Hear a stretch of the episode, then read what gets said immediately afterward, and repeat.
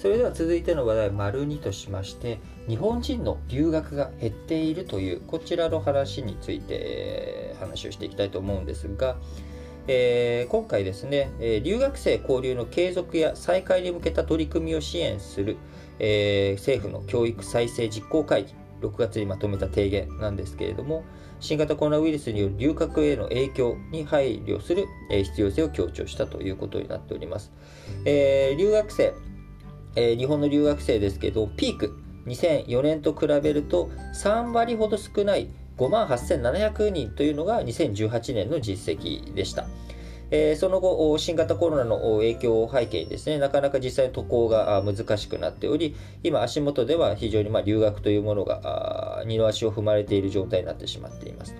でそこからこの夏、えー、ワクチン接種を支援して、えー、なんとか留学していく、えー、そういった人たちを増やしていこうということになっておりますが、えー、2004年と比べて3割少ない水準に今減ってきてしまっていると。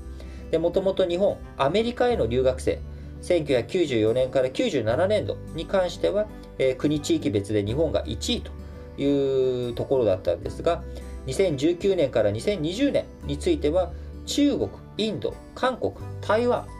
この辺りはね、えー、まあ、負けても最近、えー、日本って、えー、日本の学生とか日本自体も内向きになってしまっている。なかなか海外に、え打って出ようっていうチャレンジ精神、まあ、日本でもいいじゃないかみたいな。まあ、こういったところがあって、中国とかインド、中国やインドは人口も多いしねと。で今しかも上り調子だしね。え韓国とか台湾、え、学歴、社会だし、すごく教育熱心な国だから、まあ、こういった国、しかもまあね、先進国の仲間入りしているようなところ、え、韓国、台湾、え、中国、インド、まあ、こういったところに留学生の数で負けても、あまり衝撃的ではないのかもしれないですが、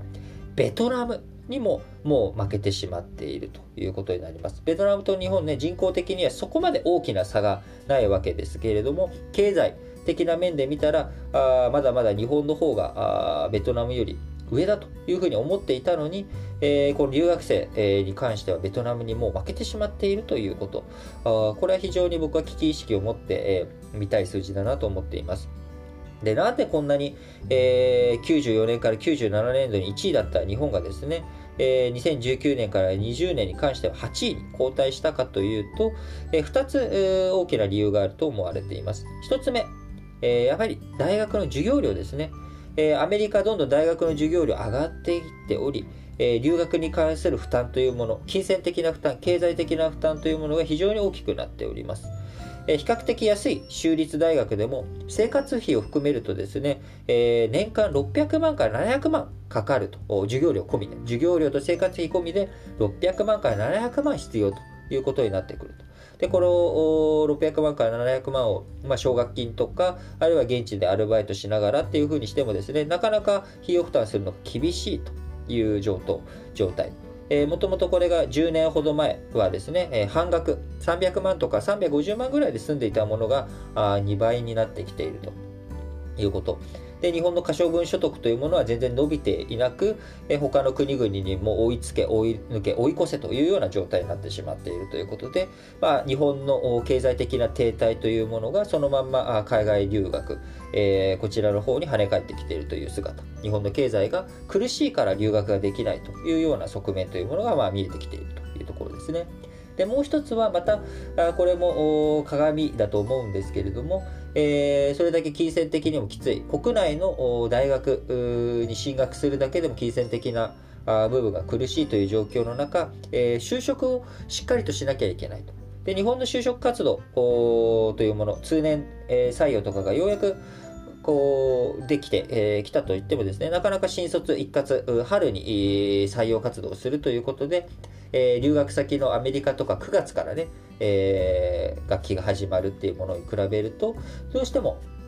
それがずれてしまっている。で、ずれてしまっているから、一時留学を中断して日本に帰ってきて就職活動をしなきゃいけないとかってなってくると、おそれって負担だよね。で、就職きちんとできるかどうかも不安な状態の中で、えー、留学にこれだけ費用をかけてもいいのだろうか。みたいなことでやはり二の足を踏むっていうところ、やはり金銭的な余裕のなさというものがですね、一つ留学や学ぶ姿勢、えー、外に打って出るっていうところに対する、えーこうなんか歯止めにかかってきてしまってるということなんだろうなと思います。